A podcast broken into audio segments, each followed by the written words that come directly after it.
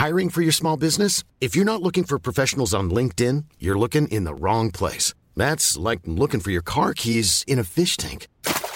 LinkedIn helps you hire professionals you can't find anywhere else, even those who aren't actively searching for a new job but might be open to the perfect role. In a given month, over 70% of LinkedIn users don't even visit other leading job sites. So start looking in the right place. With LinkedIn, you can hire professionals like a professional. Post your free job on linkedin.com slash people today. Alors, est-ce que vous pouvez me dicter le numéro de téléphone 07 50... Ah, c'est elle qui rappelle Bah, je peux essayer de... Mais j'ai aucun... résu- Du coup, j'ai aucun résultat, donc je ne sais pas comment je peux l'appeler. Allô? Bonjour, c'est Thomas Rozek de Binge Audio. Binge. Vous allez bien? C'est- Est-ce que vous m'entendez bien déjà Pour commencer? Est-ce que vous avez compris ce que c'est le Brexit? Euh, bah, bah alors ça c'est c'est très compliqué. Pour l'instant, ça reste très vague. Oui, euh, c'est. Euh, euh, Est-ce que je comprends tout? Non.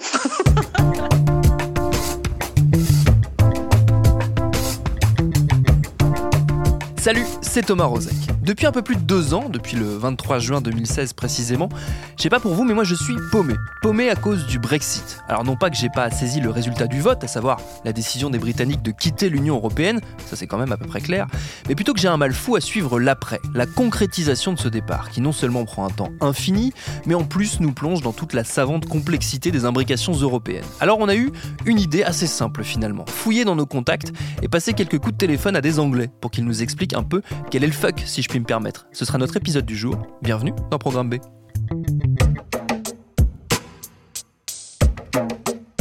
Et d'ailleurs, est-ce que même comprennent bien ce qu'est le Brexit Ce sera notre point de départ. Et c'est la question que nous avons posée à Catherine, Molly, Katie, Seymour et Suzanne, nos cinq sujets britanniques du jour. La première à répondre, c'est Katie. Alors, dans le... en général, oui. J'ai bien compris qu'il s'agit d'un- d'une sortie de l'Union européenne, mais à ce stade, on sait pas, on sait pas du tout ce que ça représente. Euh, On est encore euh, en attente sur les détails. Donc, pour l'instant, ça reste très vague. J'avoue que j'ai pas compris grand chose parce que sortir de l'Union européenne, c'est une question tellement vaste que il y a tellement de petites choses à gérer, j'ai l'impression. Et du coup, euh, comme rien n'a encore été décidé, ça pourrait soit être très dramatique, soit quelque chose qui ne change pas grand-chose pour nous au quotidien. J'avoue que, que pour nous, enfin pour moi, euh, en tant que citoyenne euh, britannique, ça reste encore très très flou. Ça pourrait être énorme ou ça pourrait être euh, euh, beaucoup plus euh, beaucoup plus subtil qu'on ne le pense. Même question à Molly qui partage l'incertitude de Katie. Moi, je vis euh, un peu dans le déni. Euh, je me dis qu'en fait, Brexit, ça n'existe pas, mais c'est pas vrai. Où on est en ce moment, on ne sait pas du tout ce que ça va donner. Je pense même il y a deux ans, on savait pas du tout ce que ça allait donner et on n'a pas vraiment euh, truc derrière. Ça veut dire que moi, qui habite en France, peut-être ça va beaucoup changer des choses pour moi ou peut-être ça va rien changer pour moi. Ça fait deux ans, je je connais rien. Moi, je suis anglaise. Hein. Je comprends ce qu'ils disent. Je comprends ce qu'il y a euh, sur le télé et tout ça. Mais même si je comprends le mot, je comprends pas ce que ça veut dire en fait. Il y a, il y a tellement de choses, c'est tellement dans le flou. euh, je- chaque fois, parce que là en France, tout le monde me parle de ça. Ah ben, vous êtes anglaise, du coup, ça veut dire quoi Brexit euh, pour vous et tout. Je suis là genre, Mais en fait, euh, je- j'en j'en sais rien en fait. Bon, alors allons plus loin. Peut-être que si ni eux ni nous n'y comprenons rien, c'est parce que les termes de ce départ de l'UE ont beaucoup changé. C'est en tout cas ce que pense Catherine Écoutez. Le Brexit qu'on a maintenant, qu'on a actuellement, avec le- avec l'accord que Theresa May a dévoilé la semaine dernière, c'est pas le Brexit qu'on pensait aller y avoir il y a deux ans, je dirais. Il y, a, il y a plusieurs Brexit en fait. ça Il y a plusieurs Vous Brexit. êtes en train oui. de me dire, c'est encore plus compliqué que ce qu'on pensait. Bah, justement, oui. Euh, ceux qui ont voté pour Brexit, ce qu'on a maintenant, c'est pas du tout ce qu'ils ce qu'ils voulaient, je vais dire. Eux, ils voulaient quoi? Ils voulaient la fin de la, de la coopération avec l'Union Européenne. Totalement. Euh, le, enfin, le sortie euh, totale, c'est-à-dire le commerce, c'est-à-dire le, la phrase clé, disons, c'est le take back control. Donc, c'est prendre le contrôle, euh, reprendre le contrôle d'Angleterre, enfin, du Royaume-Uni. Et en fait, euh, on ne fait pas ça. Avec l'accord que Theresa May a dévoilé, euh, c'est pas du tout ça. On, on reste euh, dans le marché unique. euh, on a la même, euh, on a presque la même situation qu'avant, sauf le fait qu'on a perdu le contrôle, on a perdu le droit de voter. Là, on entre dans le gros du sujet, la politique britannique, totalement secouée, c'est Suzanne qui va nous le détailler, par ce vote du Brexit. C'était pas un pays de, de position politique extrême, ni à droite ni à gauche, depuis, depuis très longtemps. Un pays qui faisait des, prenait des décisions euh, entre un peu à gauche, un peu à droite, un peu à gauche, un peu à droite, euh, dix ans par-ci, dix ans par-là. Et soudain, une décision qui était politiquement mais radicale et qui a divisé complètement, euh, qui a divisé des familles, qui a divisé des, collègues, qui continue à diviser. Et effectivement, on ne comprend pas, encore même au niveau politique, au plus haut niveau politique, on a l'impression que les politiques eux-mêmes ne comprennent rien à ce qu'ils font. C'est incroyable. Hein. C'est incroyable. Donc si, même à ce niveau-là, on, on, en, est encore deux ans plus tard à se dire, à comprendre réellement les ramifications, les conclusions de cette décision, effectivement, se dire euh, à quoi va ressembler demain, mais ça peut être n'importe quoi. On n'en sait rien. Au moins, c'est rassurant. Nous ne sommes pas seuls dans notre incompréhension. Et ça, ça dénote sans doute d'un mal plus profond. C'est ce qu'a tenu à souligner Seymour. Personne n'a vraiment compris exactement Qu'est-ce que ça voulait dire exactement d'être partie de l'Union européenne? Ça veut dire qu'on n'est pas très, très bien éduqué. Les, je connais même pas qui me représente en Europe, par exemple. Et en plus, euh, quand on entre dans les détails, c'est clair que même les Brexiteers, ils n'ont pas un plan. Ils, ils, ils même savent pas exactement qu'est-ce que ça veut dire exactement par exemple pour le trade, les opérations, tous les agreements, qu'ils soient économiques ou bien qu'ils soient politiques. Et l'énormément de travail qu'on a fait pendant les derniers 45 ans qu'on était dans l'European Union. C'est seulement dans les derniers deux ans qu'on commence à l'apprécier.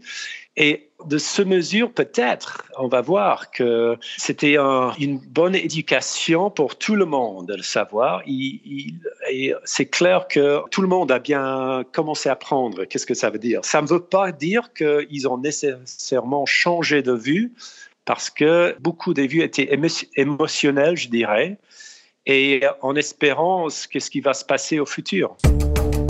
La grande contradiction dans tout ça, et vous l'aurez compris comme moi, c'est qu'on peut avoir la sensation de ne rien comprendre d'un sujet et en être totalement obsédé. C'est le cas de nos cinq témoins du jour qui en parlent quotidiennement avec leurs proches, leurs collègues. Mais pour en dire quoi?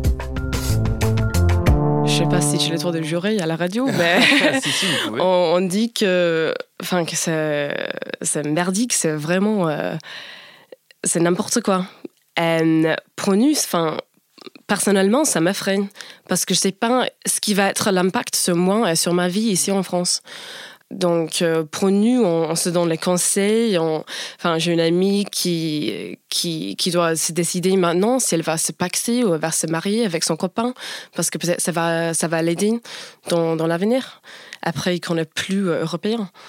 Et c'est ça qui, est, qui est effrayant, parce que rien n'est stable en ce moment. Donc oui, on a cet accord, mais ça doit passer encore euh, via le Parlement européen et le Parlement en Angleterre. Et donc, on est toujours euh, au début des négociations, en fait. Après deux ans, on n'a presque rien fait. Et donc, rien n'est décidé, rien n'est stable. Pour les gens comme moi, les ressortissants euh, britanniques euh, en France ou en Europe, on ne sait pas ce que va être notre statut après tout ça, c'est terminé. Chaque fois je rentre en Angleterre, on en parle avec mes parents, mes amis qui habitent en Angleterre eux aussi, ils sont là, euh, genre, euh, non, nous aussi, on ne sait pas trop ce que ça va donner. Ma, ma mère, elle, n'arrête pas de dire, oh non, ça va pas, ça va pas arriver en fait. Parce que c'est vraiment un truc, euh, tout le monde en parle tout le temps, tout le temps, tout le temps, tout le temps. Mais j'ai l'impression qu'on tourne en boucle. On tourne en boucle, on, dit des mêmes, phrases, des mêmes choses mais on parle pour rien dire, il n'y a rien. On revient dessus tous les jours, on en entend parler tous les jours. Tous les jours, on se pose la question à savoir est-ce que cette décision peut être remise en cause? Est-il possible de remettre en cause une décision euh, démocratique, soit, mais qui s'avère être très mauvaise politiquement et potentiellement économiquement aussi, sans pour autant remettre en compte euh, l'unité du pays, par exemple? C'est très difficile comme question. Et est-ce qu'il est possible également pour le Parlement anglais de dire attendez, attendez, euh, je sais que ça fait deux ans, mais est-ce qu'on pourrait avoir une minute pour réfléchir un peu plus longtemps? Le gros problème, c'est ayant posé leur démission un peu trop tôt, les Anglais sont maintenant en train de se dire euh, peut-être qu'il faudrait réfléchir un peu plus longtemps. Simplement, le problème, le, processus légal ne leur permet pas de le faire. Il y a des gens qui, qui, ont, qui ont fatigué qui sont fatigués de tout ce qui se passe. Ils veulent, enfin, get on with life. Et, mais en même temps, c'est clair que c'est réel. Il y a des gens qui marchent. Il y en avait presque un million de gens là à Nantes hein, qui ont, fait la marche pour l'Europe. Et euh, ça, c'est il y a deux, trois semaines à Londres. Alors, les émotions sont toujours là. C'est vraiment. Euh, c'est front of mind, ça veut dire absolument le plus, important. C'est le, le, sujet le plus important maintenant euh, pour, pour, les gens, euh, c'est clair. Et vous, vous croyez à la possibilité euh, politique, j'entends, d'un second référendum, comme l'appel de leur vœu pas mal de gens sur place, notamment les gens qui ont marché pour l'Europe, vous en parliez? Oui, c'est tout à fait une possibilité. C'est un peu ironique dans un, un système politique où on cède le contrôle pour les décisions à le Parlement parce qu'ils ont le temps à, à penser à toutes ces choses que le truc le plus compliqué euh, qu'on n'a jamais eu euh, à décider a été mis au, aux gens pour décider, bien que personne vraiment comprend exactement euh, les conclusions que ça va se passer. Alors ça va se passer, certes, mais qu'est-ce qui va se passer? Quelles seront les conséquences concrètes pour les Britanniques, qu'ils soient sur place ou à l'étranger? C'est justement ce qu'on a cherché à savoir, toujours auprès de nos cinq témoins. Bah, ça fait cinq ans que j'habite en France, donc je sais qu'avec l'accord de Theresa May, ça veut dire que je vais avoir le droit de rester après le Brexit. Euh, par contre, le droit de rester, ça veut, ça veut pas dire forcément le droit de bouger entre les pays européens. Non, pour moi, qui moi j'ai un travail à Bruxelles. Enfin, c'est très facile pour moi. J'ai juste besoin de prendre un train à Gare du Nord. Deux heures plus tard, je suis au travail. Mais si après, j'ai pas le droit de traverser la frontière sans un visa ou quelque chose comme ça, enfin, enfin, pour moi, j'imagine que je vais, euh, je vais perdre cet emploi parce que ça va devenir, euh, ça va devenir trop difficile pour mes employeurs, pour, pour tous ces gens, pour pour tous ces travailleurs euh, transfrontaliers qui sont dans la même position, ça va devenir très difficile. Je vais plus avoir cet emploi euh, en Belgique, j'imagine. Donc il y a ça. Hein. Euh, mais en plus, j'ai demandé la nationalité française parce que j'ai trouvé ça sage à faire au plus vite. Sur le plan individualiste, j'ai bien peur que, ça me crée des ennuis en tant que citoyenne britannique qui habite en France, que, que ça me crée euh, des ennuis un peu comme les Américains euh, avec des visas, euh, des, soucis, euh, des soucis administratifs, rien de très grave, que voyager devient un peu plus compliqué. Vous, en, en France, vous faites quoi, Cathy? Moi, je suis traductrice. Et ça pourrait vous affecter de quelle manière dans votre boulot? Ça pourrait vous empêcher de travailler, par exemple? Moi qui suis sur place, je ne me fais pas trop de soucis là-dessus. Sur le plan administratif, c'est je pense que c'est peu probable, mais, mais ça reste une possibilité. Je pense, euh, surtout pour les nouveaux entrants, ça pourrait euh, créer plus d'ennuis. Euh, mais par exemple, moi qui, qui vais me marier à un Français, j'ai peur que pour lui, par exemple, si jamais on voulait retourner en Angleterre, dans le Royaume-Uni, que ce serait moins intéressant pour lui, qu'il y aurait moins de possibilités de travail pour un Français dans le Royaume-Uni euh, bah, Dans ma vie, moi, je crains surtout l'absence d'huile d'olive. Euh, parce que je suis très égoïste, j'aime la cuisine. Et je crains de me retrouver avec euh, ce qui était la cuisine britannique, quand même, la cuisine anglaise. Si, vous en avez le souvenir, probablement pas, vous êtes trop jeune. Mais quand même, bon, c'était pas. il manquait d'ingrédients, dirons-nous. Et puis, un niveau culturel aussi, tout simplement c'était quand même sympa de se dire qu'on était. Euh, il y a quand même encore un tunnel. Il y a un Eurostar qui va à Paris, à Bruxelles. Euh, on a accès quand même. À, j'ai des enfants qui auraient aimé étudier en, Europe de manière euh, facile. Ce sera peut-être plus le cas pour eux. Et ça, c'est très triste. Moi, je suis un, un du spectacle en France, euh, un statut qui n'existe pas. Et vu que c'est lié avec le pôle emploi, je me demande si ça peut je peux avoir plus de difficultés, plus de, mal à avoir un visa s'il en faut un. Même l'ambassade, ils, ne peuvent pas vraiment nous dire ce qui se passe.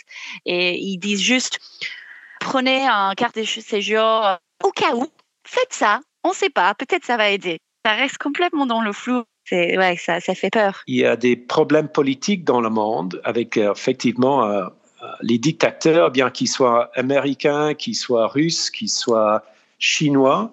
Et il faut être une partie des unions fortes. Et si on n'est pas à la table, c'est qu'on est plus faible, surtout. Et ça, c'est d'abord. L'autre chose, c'est le, c'est le, le, grand, la, la grande question, c'est le climate change. Le changement climatique. Il faut être à la table hein, pour discuter et l'European Union, ça, ça vous donne, enfin, ça nous donne une occasion d'être à la table et de créer une force assez, enfin, assez fort. Et je, crois que l'Europe, c'est une force pour le bien.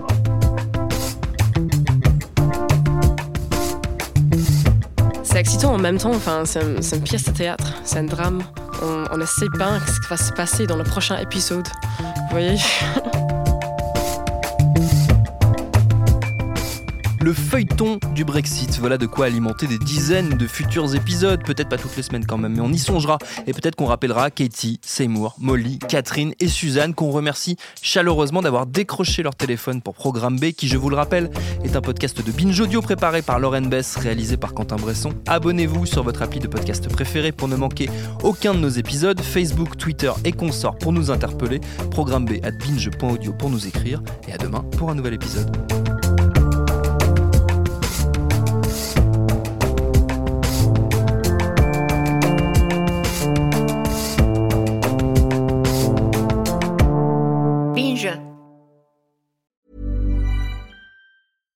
Hi, I'm Daniel, founder of Pretty Litter. Cats and cat owners deserve better than any old fashioned litter. That's why I teamed up with scientists and veterinarians to create Pretty Litter. Its innovative crystal formula has superior odor control and weighs up to 80% less than clay litter.